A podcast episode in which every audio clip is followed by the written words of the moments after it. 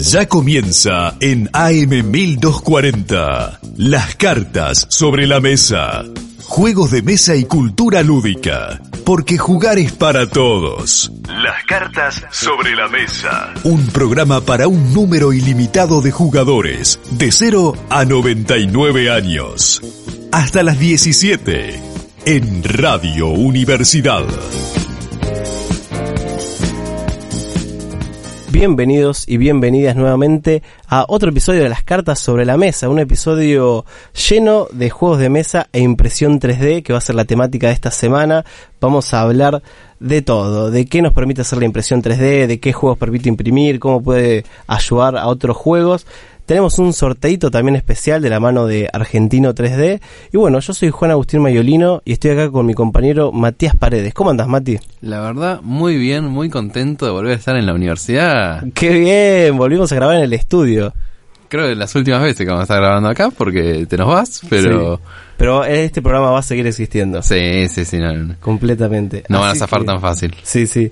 Eh, agradecemos, bueno, a, a la Radio Universidad, a M1240, que nos pueden estar escuchando en vivo como todos los miércoles a las 4 de la tarde, o si no, nos pueden estar escuchando por Spotify o también por iBox.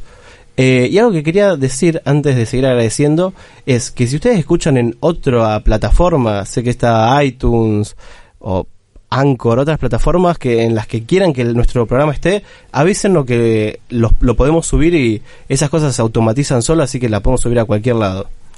También muchas gracias a nuestro sponsor de Homoludens, a las chicas. Eh, las pueden encontrar en el shopping o en Instagram como Caso Homoludens. Y eh, atención, que en nuestro último capítulo, el de Carcassonne, nos han hablado que les ha gustado mucho el capítulo, así que gracias a todos los que lo escucharon. Pero esto lo estamos grabando antes del torneo. O sea, si bien lo, estamos, lo están escuchando en vivo después del torneo, esto lo estamos grabando antes de que juguemos el torneo. Así que no sabemos cómo salimos. Claro. Ya asumimos que ganamos, pero no sabemos si primero, segundo, así que estamos en esa duda todavía. Claro, exactamente. Ya veo que nos destruyen. Y capaz no destruye. Yo voy con mucha ilusión. Sí, bien. O sea, literalmente estoy pensando qué me voy a comprar con el premio. un invitado a comer con el premio. No, porque es en juegos de mesa, así que no Ah, te voy a bueno, invitar nada. Es verdad, es verdad. Te invito a comer si querés, pero no Sí, nada sí. que ver con el premio. Eh, bueno, también agradecer a Estefano acá, que nuestro productor que nos está editando el programa y grabando. Y ¿qué más? Ah, para empezar, Mati, ¿papa o cocodrilo? Cocodrilo. Hoy es un día re Hoy es un día re cocodrilo. cocodrilo. Hoy es un día re cocodrilo. Y le preguntamos también a los oyentes si papa o cocodrilo nos pueden responder a nuestro Instagram, las cartas sobre la mesa. Y bueno, ¿estamos para arrancar o no? Sí, sí, sigo medio cocodrilo. Pero, Sí, hoy es re cocodrilo. pero bueno, vamos a arrancar. Vamos a arrancar. Eh, como ya dijimos, el programa de hoy es acerca de impresión 3D. Este no es un podcast sobre impresión 3D, pero vamos a ver cómo se relaciona con los juegos de mesa, cómo influye como al diseño y a los juegos en sí. No estaría mal que sea un podcast sobre impresoras. Impresoras. Bueno, a partir de ahora, chicos, fueron engañados. este es un podcast sobre impresoras. Eh, estaría bueno. Eh, vamos a hacer una pequeña introducción a la historia de la impresión 3D, muy breve. Muy breve. El doctor Hideo Kodama fue el primero en ponerlo en palabras. El tipo hizo un paper hablando de un sistema en el cual podías prototipar muy rápido en imprimiendo capa por capa en plástico. Bien, ahí, ahí creo que dijiste el secreto. Capa por capa. Capa por capa en plástico. Porque yo al principio pensaba que la impresión 3D era magia. Sigue siendo magia. Pero ahora entiendo que es como muchas impresiones 2D, una arriba de la otra. Tal cual. Eh, normalmente lo que se hace es tomar un archivo STL y se lo pasa por un slicer, que como dice el nombre es un rebanador, Bien. Y agarra el modelo 3D y lo rebana en muchas capas finitas. El grosor lo definimos nosotros con el programa, pero ponerle, decimos de 0,2 milímetros. Y tuki tuki tuki tuki, lo slicea, y eso después lo imprime la impresora muy de a poquito, muy lentamente, muy suavecito. Yo estoy haciendo el símbolo, estoy haciendo la, la seña de... Sí, sí. Y bueno, eso fue la, la introducción, no mentira. Eh, después, en 1987, Charles Hull, Hull, Hull, Hulk. Hulk, lo, eh, creó la primera impresora 3D. O sea, físicamente. la- la Físicamente. El doctor estaba un poquito enojado, el doctor Kodama, Kodama, ¿en qué año dijo lo del paper? ¿En qué año dijo esta es la base de la impresión 3D? No mucho, no mucho antes. Está bien. No mucho antes, o sea, un poco, pocos años después, el tipo este Hall lo patenta y dice como, esta es una impresora 3D. Ah, y medio que le roba la idea. Las ideas son baratas. Está ya bien. lo dijimos en otro programa. ¿Qué sé yo? Está bien, está bien. Eh, el tipo lo, lo puso en funcionamiento y eso es un re logro también. Sí, sí, sí. Y bueno, lo patentó y es en el, en el 87. Eh, y bueno, en el medio pasaron un montón de innovaciones, pero lo que más nos importa es en el año 2008 a 2009. O sea, estamos hablando como 30, 40 años después. Hizo 30 un años. salto gigante, o sea, imagínense, está la primera impresora, empieza a haber muchas versiones copadas de impresoras, pero en 2008-2009 pasan cosas un poquito más revolucionarias. Bien. En 2008 se crea Thingiverse, que es una página interesante que la vamos a estar mencionando de vuelta hoy, que es como una biblioteca donde se guardan los archivos 3D. Actualmente es la más grande, ¿Y es una biblioteca eh, gratuita o hay que pagar? gratuita y pública. Zarpado. Está zarpada. Y ahí están un montón de modelos de cosas. De lo que te imagines. O sea, yo quiero imprimir una silla chiquitita, va a haber un modelo de una silla chiquitita. Tengo impresa una silla chiquitita. Seguro. Obviamente me hice una Eh, silla en chiquitita. tu casa tenés impresas muchas boludeces. Sí, tengo una banda de cosas. Eh, Eh, y uno puede subir archivos. Si yo hago, por Sí. ejemplo, el archivo de una, un mate chiquitito. todo chiquitito. No, no puede ser un mate grande. Puede ser, sí, puede ser un mate de tamaño normal. claro. Yo puedo subir el archivo Sí. y que otra persona lo descargue. Sí, tal cual. Y Bien. funciona re bien desde el 2008. Y en 2009, la patente de las impresoras 3D se vence. Bien. Que eso siempre es bueno. Siempre Siempre, es bueno. siempre es bueno que se vence una patente. A menos que seas el dueño de la patente. No, no, no, que se joda. sí. Eh, se vence, entonces ahí empieza la era de las impresoras de hogar. La, era de las impresoras que se pueden comprar. Pasamos de una impresora de 40 lucas en dólares a una impresora que hoy la pagas 160 dólares. Bien, mucho más Es barato. una diferencia abismal. Sí, sí, sí. Eh, yo tengo dos impresoras en casa que no podría haber pagado 40 mil dólares porque no creo que nunca tuve tanta plata acumulada. Y nunca la tendrás, capaz. nunca la tendré. Así que nada, eso es básicamente la breve introducción y explicación del 3D. Bien. Es O cortita, que- es cortita porque la quería resumir, este no es un programa de 3D. No, no, no, pero está bueno para darnos una idea de de dónde viene esto de las impresoras 3D, que yo al menos hasta antes de que te compres una impresora vos, hace cuánto, dos años, Un año. y un algo. año, eh, me parecía como algo del futuro. Y después verte a vos imprimiendo cositas dije, wow, estamos en el futuro. Hoy en día estamos imprimiendo cosas en 3D. Y no me parece tan loco que el día de mañana, hoy como es relativamente normal que una persona tenga una impresora en casa o que te manden una fotocopiadora a imprimir eh, papeles, hojas, siento que de acá a 10 años va a ser relativamente normal que por trabajo de la escuela o por cuestiones tengas vos una impresora 3D en tu casa o que vayas a un local a imprimir cosas en 3D. Es que muchas imprentas hoy en día tienen impresoras 3D ya y te hacen servicios de eso. Yo me reimagino de acá a, no sé, 15 años, algún, no sé, ponerle que tengo un hijo y que me pidan un juguete para la escuela. Claro. Para, para la semana que viene traer un juguete impreso que les guste de un animal o algo así. Es como re loco imaginarse eso. Sí, sí, sí, sí, lo, lo, lo reveo. Eh, lo único que hoy en día siento que es lo, es lo que está impidiendo eso es primero que no mucha gente sabe que eh, un poco la facilidad de este tipo de impresión, pero también el precio. Todavía no es tan barato como para que sea algo No, de claro, todos los días. claro, que puedes imprimir claro. una hoja de papel o eh, una sillita chiquitita. Claro, la sillita va a ser clave. Va a ser el ejemplo de Voy a subir- sí, sí, sí. Juego de la semana, La sillita. Eh, sí, imprimir todavía no es para cualquiera. Eh, requiere un poquito de habilidad técnica. Eh, a mí me costó muchos días de práctica y muchos tutoriales, horas de tutoriales. Eh, más que nada como para saber cómo no romper la impresora en el intento de imprimir una sillita chiquita. claro. Porque tenés que nivelar bien la impresora, tenés que ver qué plástico compras, tenés que ver que la temperatura sea la correcta. Y todo eso, si no te das maña, no está bueno. Contame, ¿por qué te compraste la- tu primera impresora? ¿Y qué impresora es? Mira, yo en 2010, yo tenía 14 años, fue la primera vez que escuché hablar de una impresora 3D. Bien. Y me volví loco. Dije, no puede ser que exista algo que te materialice algo en la realidad. Sillas chiquitas a la realidad. Quiero que mi cuarto se llene de sillas chiquititas.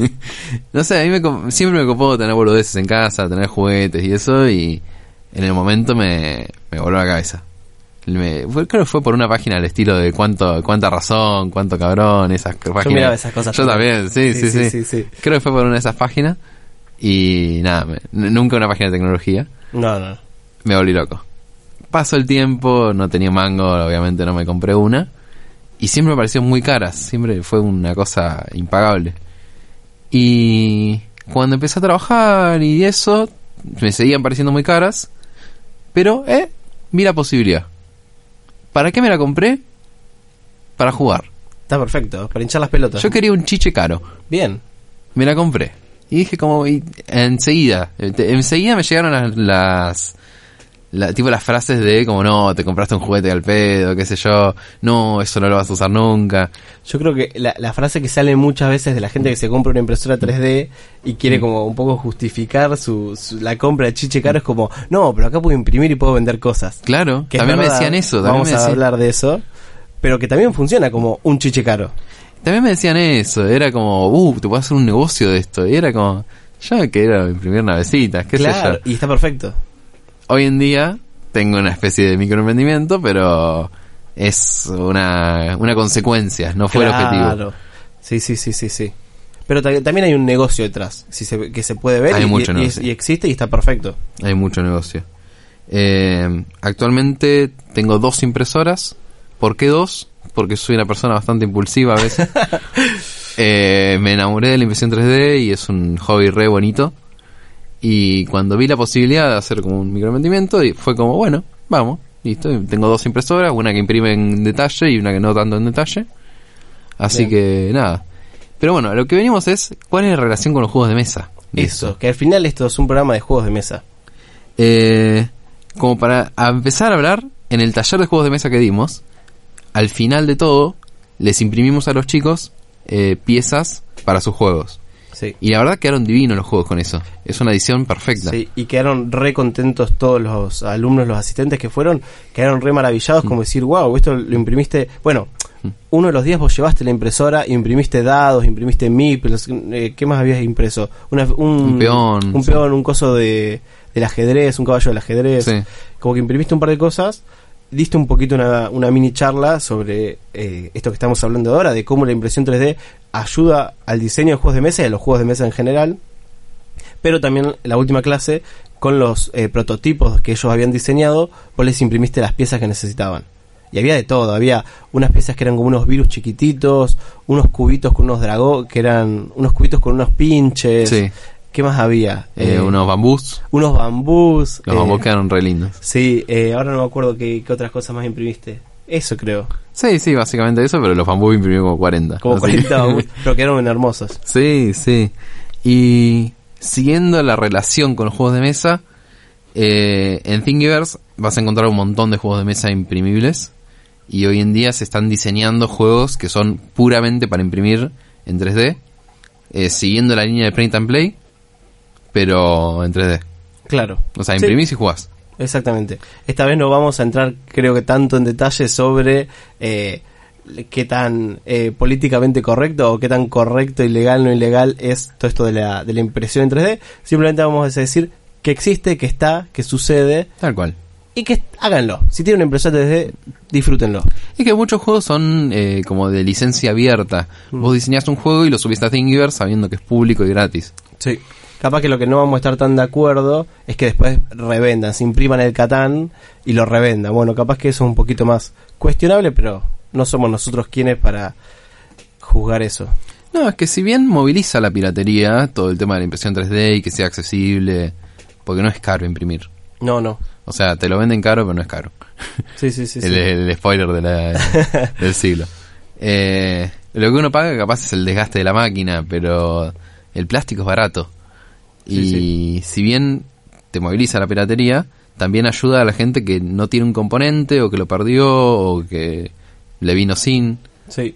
Che, y contame, mencionaste Thingiverse recién. Sí. Creo que además de Thingiverse debe haber otras eh, páginas. Sí. Pero ¿qué juegos eh, podríamos descargar de ahí? O sea, yo tengo una impresora o, o cerca de mi casa hay una imprenta con una, que, que, que imprime juegos 3D o el sponsor de este capítulo que es Argentino 3D. Yo le quiero mandar un archivo. ¿Qué, qué archivo le puedo mandar? ¿Qué juego le puedo mandar para que me imprima? Bueno, primero se mandan archivos STL Bien. Esa es la clave. En vez de JPG, como es en una vez de. JPG, PNG, Bien, STL. bien. Si le mandas otro archivo como OBJ, nada, te van a, se van a acordar de vos, pero, pero STL es el que va. Bien. Después, vamos a hablar de algunos ejemplitos. Eh, el primero que tengo acá es el Here Comes the Dog. Bien, un juego extraño. Extraño. Aquí viene el perro, eh, se llama en español. Es un juego de. un juego japonés o no? Sí, es un juego de Iten, De Iten está. Games. Eh, es un juego de 2 a 4 jugadores. Retrata el pasado donde el perro no era el mejor amigo del hombre, sino una bestia más. Una bestia indomable. Una bestia indomable. Bastante domable. sí, sí. De ahora tenemos perritos chiquititos. Claro. Todas esas cosas bastante dóciles. Pensar que antes eran lobos salvajes. Lobo. Nada, en Here Comes the Dog, eh, los jugadores son personitas que descansan y comen alrededor de una gran fogata. Y en eso van recogiendo carbón, fuego y carne, según lo que diga el dado. Y cuando se acaba la carne, puedes alimentar a los perretes. Y eso los domestica. Y si se acaba el carbón, se apaga el fuego. Y los perretes que no están domesticados vienen a robar la carne. Bien. Hay veces que te roban a vos. Ok, a veces te comen. Te comen. Perfecto. Entonces tenés que ir manejando eso, que no se acabe el carbón y eso, para poder domesticar a la mayor cantidad de perros. Al final del juego, el que tiene más perros domesticados gana. Perfecto. Y es un juego en el que todos sus componentes son imprimibles en 3D. Completamente todos. Menos las reglas, Está bien. Que las podrías tener en PDF en el teléfono. menos las reglas que están para imprimir también. Eh, todos imprimir en 3D. Yo no lo jugué, fue un juego que creo que te lo pasé yo para que, Sí. para que lo chusmees. Lo imprimiste, lo jugaste, ¿qué te pareció? Lo jugué en un viaje a Córdoba. Está bien. Está bien. Está puntos suspensivos bien.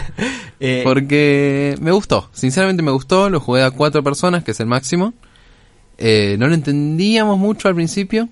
Y cuando empezamos a agarrar la mano fue como, ah, ahí va por acá. Bien. Está bien. O sea, habría que darle también otra partida para ver qué onda. Sí, sí, me gustaría jugarlo con vos. Me gusta la temática. Es hermosa la temática. Está, está bueno. Y me encanta esta idea de que los componentes sean como una fogata, unos perritos, unos palitos que son el. Mm. Claro, tenés una base, una Sí. basecita para el fuego. Que yo lo imprimí de madera. O sea, un material que es símil madera. Un fueguito rojo. Después tenés palitos blancos para la carne. eh, no sé por qué blancos, pero bueno. Rojos para el fuego y negros para el carbón. Después perritos, que son grises. Bien. Y personitas, que son blancas. Eh, acá va a haber juegos de los que mencionamos que seguramente tengan componentes que pueden ser o que deban ser impresos en distintos colores. Entonces, capaz que un set de piezas es rojo, otro set de piezas verdes, otro set de, pie- set de piezas azules. Eh, en el caso de Mati, vos tenés varios eh, varios colores de los filamentos. Claro. Entonces, podés ir- ir intercambiando. Pero si no, siempre está la movida de pintar los componentes. Es que se puede pintar perfecto. Se pinta con acrílico y quedan re bien. Sí, sí, sí. Después, bueno, tenemos juegos como el Cetrix. Bien, ¿qué con es ese? X. Es un semicírculo impreso donde se apilan fichas parecidas a las del Tetris, o sea, tetróminos. Y hay que balancearlo mientras se mueve de un lado a otro. Yo le estoy haciendo toda la mímica. Bien. Básicamente se, se juega a dos jugadores. Yo pongo una pieza, el, el semicírculo se inclina para un lado. O pones otra, se acomoda o se ¿Estás- inclina para otro. ¿Estás seguro que ese juego no se llama Balance? Tiene varios nombres. ¿Por qué? Ah, Porque dentro de toda esta pseudo piratería que hay en el 3D, Sí. Yo me puedo copiar un juego, cambiarle el nombre y listo, ya es otro juego. El original se llama Cetrix. Ok. Bien, bien, bien, bien. Acá veo que anotaste como Balancing Game también. Claro, en el juego que tenemos, en el documento que tenemos en donde fuimos anotando las cosas, yo lo encontré como balance. Claro. Está bien, pero es el mismo juego. Tetris Balance, ya lo había encontrado. Bien. O lo googleé así y me apareció Cetrix original. O sea, si te gusta el Shenga, puede ser un juegazo. Sí. Sí, sí, se puede hacer y no, no es caro tampoco. Bien. ¿Qué más? Tenemos bastantes abstractos. Sí. Eh, hay bastantes juegos abstractos como el Ludo. Juegazo, Ludo. Hay una anotación muy buena acá, no la voy a decir.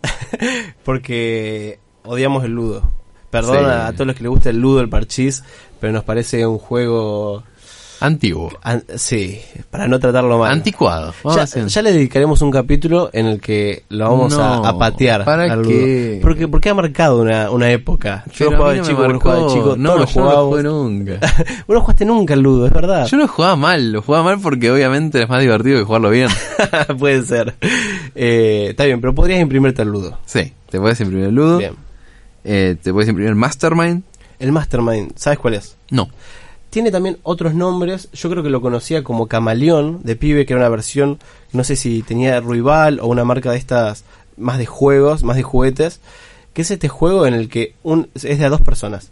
Eh, yo, por ejemplo, soy el Mastermind y tengo escondido eh, cinco colores, cinco tapitas de colores en un cierto Ah, orden. Ya sé cuál es. Entonces la- la- las coloco en un cierto orden, eh, puedo repetir colores o no, y vos tenés que intentar adivinar cuál es ese orden con esos colores. Entonces vos vas probando, pones, no sé, dos tapitas verdes, una tapita azul, una tapita roja, una tapita amarilla.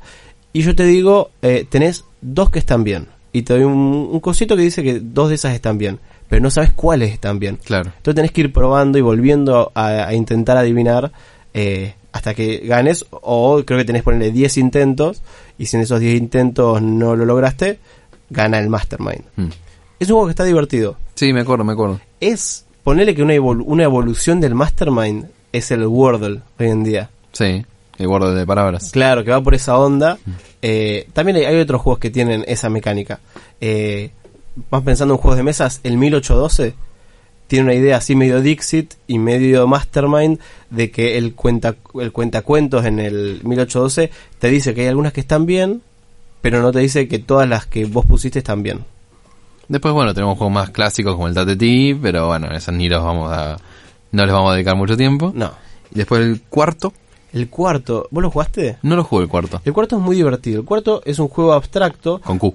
Sí, para dos jugadores, en el que hay unas fichas que son como grandotas, eh, que pueden ser, tienen distintas variaciones. Son como unos cilindros que pueden ser o cilíndricos o, o rectangulares, pueden ser eh, de estatura baja o de estatura alta, pueden ser huecos o, rellenos, y pueden tener creo que una línea eh, o no tener línea, una cosa así es. ¿En qué consiste el juego? En el que yo de todas esas piezas agarro una y te la doy a vos y la tenés que poner en una grilla de 4x4. Entonces está buena esa mecánica. Yo te doy una pieza y vos la tenés que poner. La idea es que el primero que haga una fila, o sí, digamos, una, una línea de cuatro, en el que en esas cuatro se repita una misma característica, por ejemplo, todas sean blancas, o todas sean huecas, o eh, todas sean eh, cortitas, pierde. Mira. Entonces vos le querés dar una pieza al otro jugador que no pueda poner. Mm. Y que, si- que si la pone, eh, Pierde. pierde. Está bueno, bueno. Sí, Está y lindo. una estrategia re básica, re sencilla. A los que les gusta el ajedrez, les va a encantar el cuarto. Tremendo. Sí, Tremendo. Le- podemos dar una oportunidad. Sí. Imprimo y lo tal jugamos. cual. Después, bueno, tenemos el Pocket Tactics, que es un juego que está dando vueltas en Thingiverse. Todo Bien. el tiempo está ahí. Ese sí que no lo conozco. Está bueno. ¿Es de unas navecitas o no? No, es de es tipo medieval. Ah, nada que ver. Pero bueno, a- ahí está, ahí, ahí mencionaste algo. Puede ser de navecitas. ¿Por qué? Porque es un juego completamente modular. Ajá. Es un juego de estrategia, es imprimible. eh, son dos bandos de enemigos que se disputan un territorio. Y ahí te describe un juego abstracto. En Sí. este caso es medieval. Pero bueno, es un abstracto en sí, en alma. Eh, todavía no lo imprimí, pero es gigante el trabajo que hicieron. Tenés un montón de expansiones para el juego. Wow. Tenés un montón de cosas modulares. Y yo creo que, o sea, la verdad no vi todas. Si me decís que hay navecitas, yo te creo. Está bien, está bien, está bien. Porque es tan grande el juego. Es un, un chabón que se copó y hizo un juego que está bastante bien. Excelente. Me gusta que tenga, digamos, como que sea público, que sea open para Sí, todo el mundo. Tal cual. Y lo hizo con recopilando piezas que ya estaban disponibles para todos. Por ejemplo, miniaturas o eh, piecitas tipo hexágonos donde puedes ir colocando las miniaturas. Perfecto. Está muy bueno. Después, bueno, el Catán, Bien, que lo estamos mencionando acá, que es medio extraño mencionarlo acá, porque ya lo hemos mencionado en otros contextos. Sí, sí. Pero nada, hagamos un poquito de inter- intertextualidad con el capítulo de Print and Play y situémonos en esta frase. El Catán está para imprimir 100% gratis y en 3D. Ok. 100% gratis. Excelente. Eh, Has dicho todo. ¿Es legal esto? No No importa. No importa. No importa. ¿Qué sé yo? Te La cosa de jugar Catán y tiene una impresora 3D, adelante. Sí, la cosa que está dando vuelta al archivo no es el Catán, es el Catún. El, no sé. Catún- el Catán con Q. Cat- Catán con Q. Eh, y qué sé yo. Ya, ya hablamos de esto. Sí, sí, sí. ya sí. hablamos de esto. Eh, No, pero nos parece un juegazo el Catán. nos parece un juegazo y si tienen impresora aprovechen. Denle oportunidad, sí. Después, bueno, está el Hype. El Hive, que, eh, como ya hemos mencionado, eh, la gente de Argentino 3D, co- con, ellos vamos a hacer un sorteo esta semana, pero además de hacer un sorteo ellos nos mandaron el Hive, que es un juego abstracto al estilo ajedrez, muy similar, Sí. pero en vez de ser unas piezas en una grilla, no hay grilla, la grilla es la mesa, y en vez de ser fichas como el caballo, el alfil y eso, tenemos eh, bichos. In- insectos, claro. Entonces tenemos la abeja reina, tenemos eh, creo un cascarudo, una Sí, hormiga. Hay distintos bichos, todavía no los jugamos, pero ya lo tenemos ahí y le vamos a dar una partida esta semana. Yo lo jugué. Vos lo jugaste, es Yo verdad. lo jugué en la Borgamera. No, en la Borgamera no, en la No, el eh, Encuentro Nacional de es- Juegos de Mesa. Sí, sí, sí. Pero bueno. es un juego para los que le gustan los juegos abstractos de estrategia de dos jugadores. No, acá no hay cero elemento de suerte, es estrategia pura. Sí, sí, sí. Tenés una banda de expansiones también. Lo que sí, el- el- los componentes del juego impresos Mm. están hermosos, son táctiles, se ven hermosos eh, y es un placer jugarlo y tenerlo en la mesa. Incluso es un lindo juego para tener como una mesita de café, una mesita Sí, así. sí, reemplazando el ajedrez. Claro, eh, simplemente como que esté en la mesa para que la gente venga, pregunte y, y se sorprenda. Después, bueno, una cosa que es interesante mencionar eh, con respecto a, al 3D son todo el tema de los insertos. Eso, ¿qué son los insertos, Mati? Insertos son, ¿vieron cuando abren un juego de mesa que tiene como si fuera una plaquita de plástico donde podemos guardar todas las cosas? Sí, que no todos los juegos lo traen. Que no todos los juegos lo traen, a veces vienen con las cosas sueltas. Pero bueno, hasta el TEC lo tiene. Sí, sí. Eh, eso es un inserto. Hay juegos que vienen con un inserto que no es muy óptimo. Entonces la gente dijo, bueno, yo voy a diseñar el mío. Y Tuki lo suben a Thingiverse o a Prusa Printers o a cualquier página. Y se pueden descargar y son gratis también, están muy buenos. Perfecto. Y después, bueno, el tema de componentes faltantes. Eh, acá eh, también se mete dentro del terreno de la piratería. Yo pero siento siempre, que no tanto. Pero siempre lo aclara como piezas de repuesto. Claro. Yo Sí, te digo, sí, sí. piezas de repuesto para el The Island. Está perfecto. Se te perdió un tiburón, necesitas un tiburón, lo imprimís. Sí. Y eso está buenísimo. Sí, está perfecto. Para mí está perfecto. Sí, sí, sí. 10 puntos. Eh, y no es piratería porque es pieza de repuesto. Está perfecto. Yo tengo todo un juego de repuesto. bien, Por bien. duda. Y bueno, ahora nos vamos a una pausita. Y ya volvemos con más 3D. Estás escuchando Las cartas sobre la mesa. un programa para un número ilimitado de jugadores, de 0 a 99 años. Volvemos a este magnífico podcast radio. Y ahora vamos a hablar de, con todo esto que estuvimos hablando recién, de la impresión 3D, cómo como diseñadores, diseñadores de juegos de mesa, diseñadoras de juegos de mesa, podemos pensar un juego desde los componentes y pensar un juego solo con componentes imprimibles en 3D. Que es un desafío bastante difícil. Es difícil, yo intenté y la verdad sigo pedaleando. sí, sí, sí. Le vamos a tirar algunas ideas, pero me gusta esto de tener como un pequeño segmentito de diseño de juegos. Me encanta. Como que nosotros somos diseñadores, ya hemos hablado del taller que hicimos y de otros juegos que hemos diseñado y tenemos en deuda hacer un capítulo sobre diseño de 3D, sobre diseño de juegos de mesa, perdón. Pero hoy vamos a hacer un pequeño segmentito en el que vamos a hablar de diseñar desde estos componentes. Eh, capaz que lo primero es decir que es muy difícil, porque la restricción nos limita muchísimo. Solo podemos tener componentes que se impriman. Y hay que pensar esos componentes desde qué posibilidades nos permiten. Nos permiten eh, tener de- los mismos componentes de distinto color y nos permiten los componentes todos desde el mismo peso. Es así. No, no, no queda otra. No, no, no. Eh, bien, ¿desde dónde lo podemos encarar? A mí se me ocurrieron cuatro cosas, para no ser tan vago a la hora de hablar de esto. Eh, podemos encararlo desde juegos de destreza. Bien. Por ejemplo, el Geistes, Geistes Blitz o el Fantasma Blitz es un juego en el que sacamos una carta, este juego sí trae cartas, Juegas igual. es un juegazo, pero trae unos pequeños componentes, eh, un- como unas, unas fichitas, donde vamos a intentar agarrarlo muy rápido. Eh, y bueno, podemos pensar un juego así que sea tema de destreza. A ver, el primero que agarra tal ficha. Por ejemplo, tiramos un dado y el primero que agarra tal ficha, nos la quedamos. Eso está buenísimo porque es siempre patente que la ficha vuela. Sí, La sí. ficha del medio sale volando, hay que buscarla abajo de la mesa, es re divertido. Eh, así que pen- pensar juegos de destreza eh, con un, un temporizador con el teléfono, por ejemplo, no sé, tener muchos componentes ahí, sacan un dado, el dado dice agarrar todos los las mariposas. Y el temporizador tiene 15 segundos y el que encuentra más mariposas entre todas esas tiradas gana. Se podría pensar en un juego de mesa así, por ejemplo. Sí, sí, sí. O uno bueno también. O uno bueno.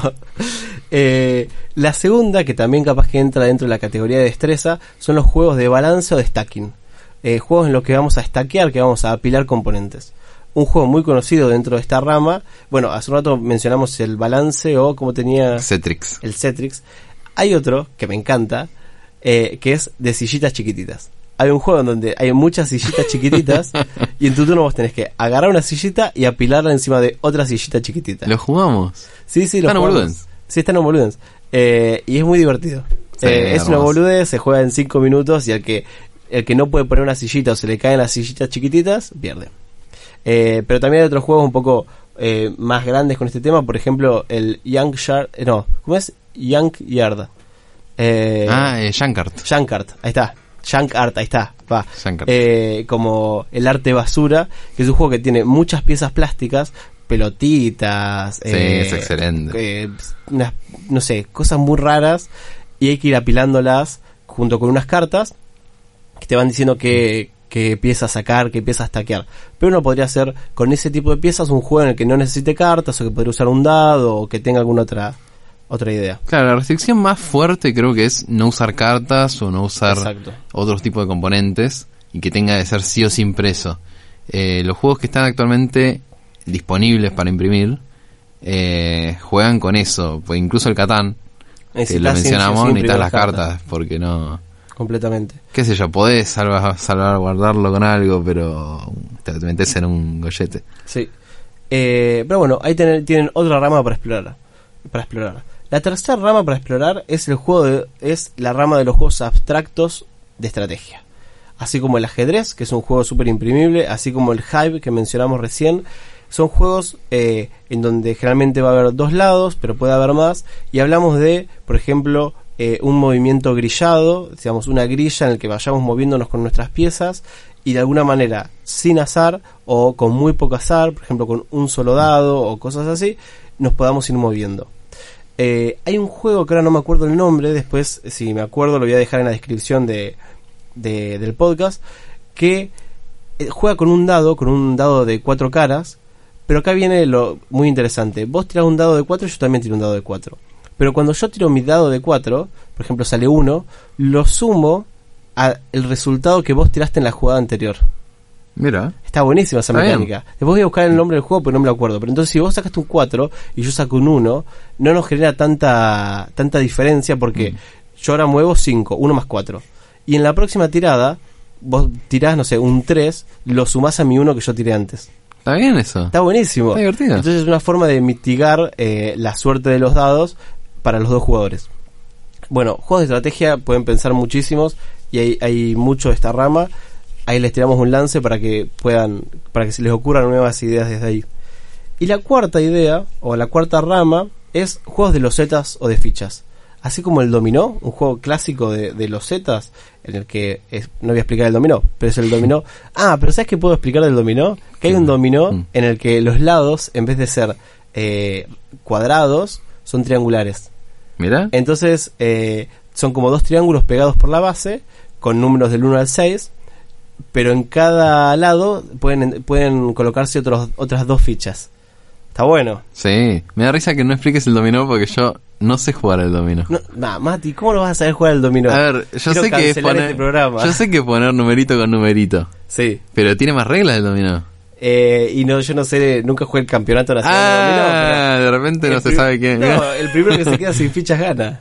¿Es así? Es así, así. Y cuando No vos no sí, sí, cuando vos no podés poner una ficha, robás del pozo de fichas. Listo. Sí. Bueno, listo, Ahí ya está, ya se juega dominó. dominó, ya está.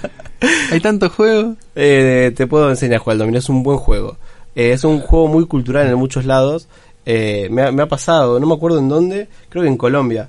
Estaba caminando por la calle y había viejos sentados, además de ver viejos sentados jugando al parqués, al ludo, Mm, eh, también vi viejos sentados jugando al dominó, apostando plata. obvio. Ahí hay mucha timba con el dominó. Eh, pero bueno, pueden hacer juegos de losetas, juegos con fichas. eh, pueden ser fichas circulares o cosas así, que el juego consista solo en imprimir esas fichas o esas losetas y que se vaya jugando de, de esa manera. Y esas cuatro ideas son un puntapié para aquel que quiera diseñar. A mí se me ocurrió una idea que se la comenté a Mati, no sé si te gustó mucho. Estaba interesante. Hay que desarrollarla. Hay que desarrollarlo. Como no tuvimos tiempo para desarrollarla para este capítulo, la voy a tirar acá como para que digan qué buena idea, pero se las regalo. Que es la idea de tener unos ciertos componentes en la mesa, por ejemplo, unos collarcitos. ¿Qué, la de las pincitas? Sí, Ah. unas pincitas. Unos collarcitos, unas cositas. Y en la mano uno tiene como unos palitos, eh, como unos palitos para, para comer arroz, ¿viste? Los palitos chinos. Pero tiene un palito amarillo, un palito azul y un palito rojo, los tres colores primarios. Y el juego consiste en que todas las personas en la mesa es cooperativo. Todas las personas en la mesa tienen los tres palitos. Y en la mesa las fichitas que hay, estos collarcitos o lo que sean, tienen un color específico. Entonces, si, el amar- si es color amarillo, vos tenés que usar solo tu palito amarillo para agarrarlo y pasárselo a otra persona que solo lo puede tocar con su palito amarillo. Y entonces ese collarcito tiene que dar toda la vuelta. ¿Se entiende? ¿Se entiende? Pero hay otro collarcito en la mesa que es naranja. Entonces tenés que usar el palito amarillo y el palito rojo para tocar el, el collarcito naranja. Bien. ¿Se entiende? Entonces todos tienen que ir pasándoselo usando los dos eh, palitos. Y siempre los dos palitos. Y obviamente va a haber uno en la mesa, un collarcito que sea negro, ponele, o marrón. Y que tengas que usar los tres palitos de colores. ¿Se hace marrón cuando juntas todo? No sé. Sí. Sí. Acá lo firmamos. Acá lo, lo decimos. Eh, es un ideón, se los regalo porque es muy buena la idea y porque no tuvimos tiempo de desarrollarla.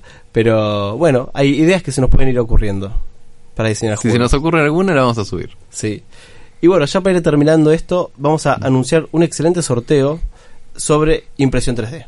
Como ya lo mencionamos antes, eh, este capítulo está esponsoreado también por Argentino 3D, que es una, un emprendimiento que si no me equivoco es de Buenos Aires. Lo pueden encontrar en Instagram como argentino.3D, que hacen impresión de elementos 3D y más que nada hacen impresión de juegos de mesa. Entonces ustedes pueden ir, imprimirse piezas, imprimirse accesorios, eh, imprimir un montón de cosas o juegos completos.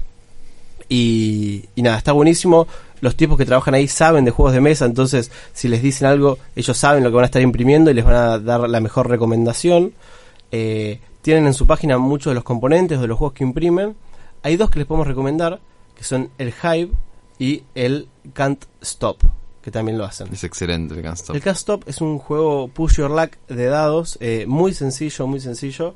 eh, y es, puede ser impreso en 3D. Los chicos lo hacen y está buenísimo. Y lo que vamos a sortear va a ser un vale de compras de 1500 pesos. Tremendo. Tremendo. Así que ya anunciaremos, para cuando salga este episodio, ya vamos a anunciar en la página, en nuestra página de Instagram. Pero lo que van a tener que hacer es seguramente darle me gusta a la publicación, seguir Argentino 3D, seguirnos a nosotros y en la semana vamos a sortear la orden de compra. Ellos son de Buenos Aires, pero hacen envíos a todo el país, así que tienen de todo. Y una idea que se me ocurría que, le, que les podríamos pedir, ¿viste el Draftosaurus, Matu, Mati? Sí, Matu. Matu. Eh, Draftosaurus es un juego... Ah, hemos explicado muchos juegos este capítulo. Se van a volver loca la gente. Es un juego en el que uno agarra un puñado de dinosaurios chiquititos, que son que están impresos como en 3D, agarra uno y los pasa. Pero a veces es medio incómodo, porque viste que los tenés que tener todos en la mano. Es Claro, y son varios. Son varios. Entonces, algo que le podrían pedir, por ejemplo, si tienen el Draftosaurus y quieren pedirles algún componente que mejore la calidad del juego, hay como unos cajoncitos. Le pueden pedir que impriman como unos cajoncitos en el que directamente ponen los dinosaurios ahí, agarran uno del cajoncito y pasan el cajoncito entero. Mucho más cómodo. Mucho más cómodo, más sencillo y los pibes se los hacen es una boludez. Y con eso creo que ya podemos ir terminando.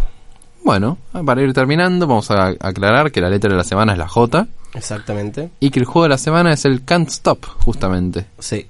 Y es complicado explicarlo porque lo tienen que ver, lo tienen que jugar y denle una oportunidad que está hermoso. Googleenlo, seguro está algún videito también. Sí. Así que bueno, agradecer de vuelta a Argentino 3D por el sorteo, agradecer de vuelta a Radio Universidad, que siempre nos banca todas las semanas, a Caso Moludens, que este fin de semana, que ya pasó, para cuando escuchen esto, pero para nosotros este fin de semana vamos a ir a jugar el torneo de Carcassonne. Eh, ya lo mencionó Mati, pero pueden encontrar a Caso Moludens en el shopping, en, en el Plaza Shopping de Bahía Blanca, eh, en el primer piso, una ludoteca gigante, salas de escape, venta de juegos, hay de todo. Vayan, den una oportunidad que no se van a arrepentir. Así que nada, con eso les agradecemos que estén escuchando y hasta luego. Adiós. Si el azar y la estrategia lo permiten, nos reencontramos el próximo miércoles a las 16 Las cartas sobre la mesa. por AM 1240, Radio Universidad.